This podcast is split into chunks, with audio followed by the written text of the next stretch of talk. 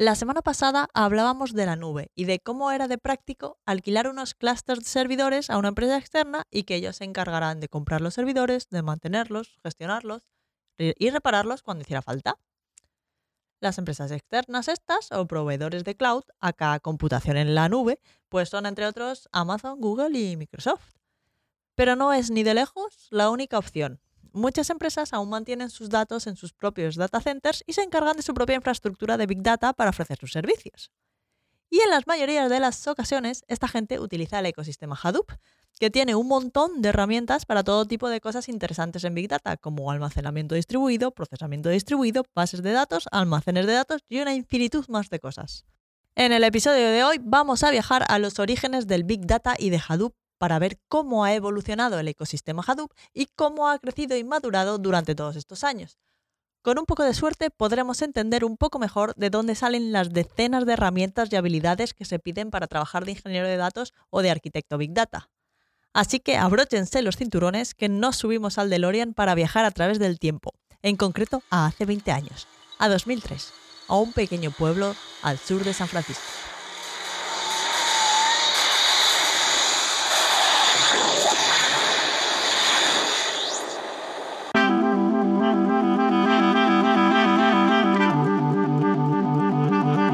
Podcast Ninja sobre Big Data, episodio 31. Regreso al futuro, el ecosistema Hadoop.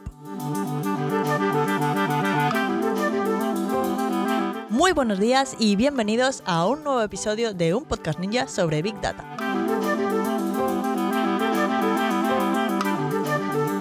El podcast en el que hablamos de analítica de datos, de machine learning, de inteligencia artificial y de todo lo relacionado con el Big Data y el mundo de los datos. En este podcast hablamos de Big Data de manera normal, alejándonos de las ideas de inteligencia artificial de las películas y tratamos estos temas con los pies en la tierra y con sentido del humor. Además, si os interesa este mundillo y queréis profundizar un poco, podéis ir a datos.ninja y descargar el ebook La guía ninja del Big Data y la inteligencia artificial.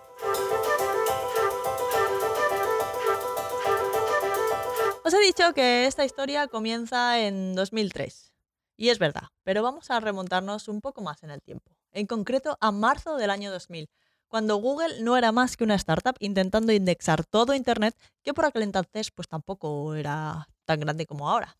Porque Internet es como el universo, no deja de expandirse. Bueno, pues eso, que hasta marzo del año 2000 Google había estado funcionando con el código que sus fundadores habían escrito en la universidad que estaba funcionando, ejecutándose en unos cuantos ordenadores y que habían conectado unos con otros y todo esto. Lo que pasa es que en vez de comprar pues todo el ordenador con las unidades de lectura, de disco, el chasis y todo eso, que en realidad no lo querían para nada, porque solo les interesaba ser capaces de ejecutar el código que indexaba Internet, pues lo que hacían era comprar las placas base, las amontonaban así unas sobre otras en torretas en un edificio de Santa Clara. Y eso básicamente era, era Google en aquel momento. Total, que por aquel entonces pues tendrían igual 1500 ordenadores, pues a ver, 1500 ordenadores, las placas bases, lo demás pues no lo querían para nada, como decía. De los cuales pues conseguían que funcionase unos 1200 a la vez. Como estaban empezando, pues tampoco podían permitirse el equipamiento más tope de gama y empezaban a tener problemas gordos para gestionar el volumen de datos que implicaba indexar Internet, que encima no dejaba de crecer, a una velocidad razonable. Así que volumen de datos grande y velocidad de procesamiento también alta. Esto olía, empezaba a oler a Big Data, aunque en aquel entonces pues no, no existía el Big Data como tal. Como digo, por aquel entonces Google tenía principalmente dos problemas. Cómo almacenar cientos de terabytes de datos en miles de discos en más de mil máquinas sin pérdida de datos y sin que el sistema dejara de estar disponible y cómo paralelizar el cómputo de una manera eficiente y resistente para manejar todos estos datos en todas estas máquinas. Tened en cuenta que de todos esos ordenadores, como decía, pues siempre había alguno que estaba caído, o roto, o sin funcionar, vaya, que no funcionaban todos a la vez. Así que entre 2003 y 2006 Google publicó tres artículos de investigación con todo el trabajo que había hecho internamente con su infraestructura de datos para poder resolver pues, estos problemas de pues de poder manejar volúmenes elevados de datos repartidos en ordenadores de manera distribuida y que su servicio pues no, no se cayera constantemente porque había algún ordenador de todos estos que no funcionaba o algunos cuantos. El primero, de 2003, sobre el sistema de ficheros de Google. El segundo, en 2004, sobre cómo simplificar el procesamiento de datos en clusters tochos con algo que llamaron MapReduce. Y el tercero, en 2006, sobre un sistema de almacenamiento distribuido para datos estructurados al que llamaron Bigtable. En estos artículos se explicaban sus soluciones, pero no cómo implementarlas. Mientras tanto, sus vecinos en Yahoo, y más concretamente Doug Cutting, uno de sus empleados, también estaban trabajando en estos mismos problemas. Al fin y al cabo, pues también necesitaban rastrear Internet para poder ofrecer servicios de búsqueda, pues como Google. Así que al leer los documentos de Google sobre su sistema de archivos y MapReduce, este empleado se dio cuenta de que estaba planteando mal su solución y se inspiró en la arquitectura de Google para crear en 2005 Hadoop, que nombró así en honor al juguete de su hijo, que era un elefante amarillo, que luego se quedó como, como logo de Hadoop. Así que si buscáis en Google logo de Hadoop, saldrá un elefantito amarillo muy mono y ya sabréis que era el juguete preferido del hijo de Doc Cutting. Bueno, pues el proyecto Hadoop comenzó con dos componentes clave. Por un lado, un sistema de ficheros distribuido, HDFS, y por otro, una implementación de la solución de procesamiento distribuido de Google MapReduce. No era el original de Google, pero pues a partir de las explicaciones en el artículo se había montado pues, pues una implementación la suya. Lo que pasa es que Yahoo, a diferencia de Google, decidió liberar el proyecto para que formara parte de la Fundación Apache y así invitar a más empresas tecnológicas a usar y contribuir al proyecto para que siguiera creciendo y mejorando. Y enseguida, otras empresas que tenían el mismo tipo de problemas con sus volúmenes de datos empezaron a contribuir a este proyecto. En 2007, por ejemplo, una empresa joven que estaba creciendo muy rápido, dirigida por un tal Mark Zuckerberg, de 23 años, que tal vez os suene, Facebook, no sé, abrió dos nuevos proyectos bajo la licencia de Apache.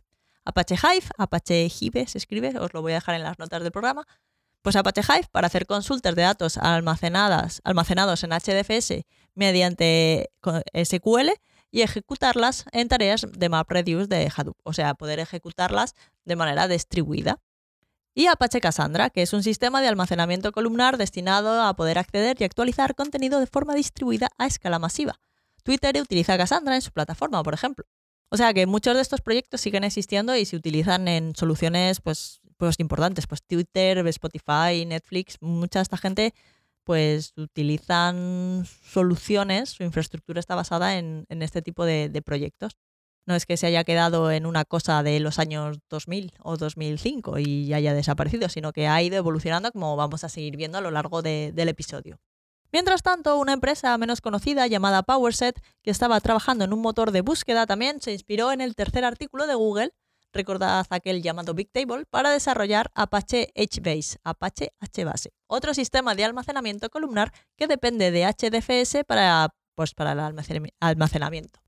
Poco después, Microsoft adquirió PowerSet para iniciar un nuevo proyecto que tal vez os suene también, eh, un buscador llamado Bing. Que ojo con Bing, porque aparece, parece el buscador que no usa nadie, pero recuerdo que Microsoft ha apostado muy fuerte por OpenAI, los creadores de ChatGPT, la inteligencia artificial destinada presuntamente a sustituir a Google para buscar en Internet. Bueno, si habéis estado estos meses en una cueva y no sabéis qué es ChatGPT, os dejo el enlace al episodio en las notas del programa y así os ponéis al día. Bueno, pues eso, que ojo con Bing, a ver si va a empezar a usar ChatGPT en las búsquedas y, la liamos. Bueno, seguimos con Hadoop, que, que me despisto. Así que por último, pero no menos importante, hubo otra compañía más con un papel decisivo en la rápida adopción de Hadoop, que fue Amazon. Como recordaréis del episodio de la semana pasada, Amazon Web Services, también conocido como la nube de Amazon, comenzaba a funcionar y ofrecía soporte para MapReduce, lo que permitía que las startups almacenaran fácilmente sus datos en S3. S3 es el sistema de archivos distribuidos de Amazon y que pudieran procesarlos usando MapReduce, sin la molestia de, pues, de administrar un clúster de Hadoop, que era un poco rollo vamos viendo un poco que, al final es un poco todo lo mismo, pero que cada empresa pues, lo va llamando pues, de una forma diferente. Para almacenar los datos de forma distribuida, Google se inventa el sistema de ficheros de Google. En Hadoop esto mismo se llama HDFS y Amazon pues lo llama el suyo S3. Al final el problema era poder almacenar un montón de datos de manera distribuida en varios servidores u ordenadores en un clúster, vaya. De la misma manera, Google llama a sus sistemas de almacenamiento columnar Bigtable y este tiene un homólogo en Hadoop que se llama HBase o HBase. Y así un poco con todo. Un montón de nombres, un montón de proyectos para designar cosas muy parecidas o que sirven para la misma funcionalidad. Así que ya estamos en 2008 y Hadoop va cogiendo fuerza. Estaba bastante guay para que las empresas que manejaban Big Data pues pudieran almacenar y procesar estas cantidades de datos, pues como digo, de manera distribuida. Pero era un poco rollo ponerlo a funcionar, monitorizarlo y mantener el clúster. Así que enseguida comenzaron a aparecer suministradores que se encargaban de empaquetar soluciones Hadoop y hacer más amigable su configuración y monitorización, como Cloudera y otras tantas. Así que ya tenemos un sistema de ficheros distribuido, un sistema de procesamiento distribuido, un sistema de almacenamiento columnar también distribuido y suministradores que se encargan de hacer más amigable pues, su configuración y monitorización. Incluso acordaos de Hive, que permitía transformar consultas a bases de datos mediante SQL a tareas MapReduce para también poder hacerlas distribuidas. Pero bueno, Hive era un poco lento. En 2010, una vez más, Google tuvo indirectamente una enorme influencia en el mundo del Big Data al publicar un cuarto trabajo de investigación llamado Dremel, Análisis Interactivo de Conjuntos de Datos a Escala Web. Este artículo introdujo dos innovaciones principales. Por un lado, una arquitectura de consulta interactiva distribuida que inspiraría a la mayoría del SQL interactivo posterior, como Apache Impala o Apache Drill, o incluso el concepto de, de almacén de datos, Data Warehouse, y un formato de almacenamiento columnar que también inspiraría otros nuevos formatos de almacenamiento de datos, como RC o Parquet, que son pues, mm, ficheros que se usan hoy en día, vaya, son formatos que se usan hoy en día. Y por aquel entonces, estamos hablando en de 2012 más o menos, apareció un proyecto también de código abierto que supondría una pequeña revolución en el mundo Big Data. Estoy hablando de Apache Spark. Apache Spark supuso una evolución en el procesamiento distribuido de los datos ya que era más sencillo y bastante más rápido en muchas ocasiones que MapReduce. Además, era capaz de interoperar con Hive, que acordaos que era la herramienta que permitía ejecutar consultas SQL sobre datos almacenados de manera distribuida en Hadoop, solo que ahora en vez de ejecutarlas mediante MapReduce, pues se ejecutaban con Spark. Y soportaba también, y ojo con esto que es importante, el uso de Machine Learning.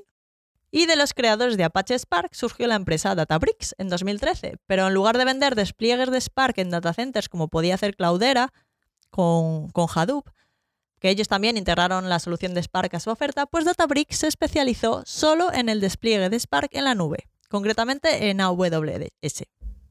Y bueno, a partir de ahí surgieron más y más proyectos de código abierto impulsados por grandes empresas según sus necesidades de trabajar con sus grandes volúmenes de datos de una manera o de otra. Pues Spotify, Netflix, Airbnb, todas ellas participaban de alguna manera en uno o más proyectos de, de código abierto de la Fundación Apache. Estos cientos de proyectos, porque sí, los proyectos en el ecosistema Hadoop superan el centenar, Además, se fueron interconectando unos con otros, haciendo bastante complicado seguir todas las tecnologías que iban surgiendo en el ecosistema Big Data. Fijaos que llevamos poco más de 10 minutos de episodio y igual os debería de haber dicho que cogierais un cuaderno con un lápiz para ir apuntando qué es qué, porque así igual es un poco difícil de seguir de la cantidad de nombres y, conceptos que hay, pero al final es un poco todo lo mismo, lo que pasa es que cada empresa pues lo va llamando mm, pues como le conviene a ellos, sin pensar luego nosotros que nos tenemos que aprender todo esto. Total, que tenemos un ecosistema de Big Data que ha ido creciendo en tecnologías y herramientas que se van uniendo unas con otras, interactuando. Y mm, en los últimos años, el aumento en popularidad del Machine Learning también ha impactado en la evolución de Hadoop, ya que no ha sido fácil integrar soluciones de Machine Learning en Hadoop.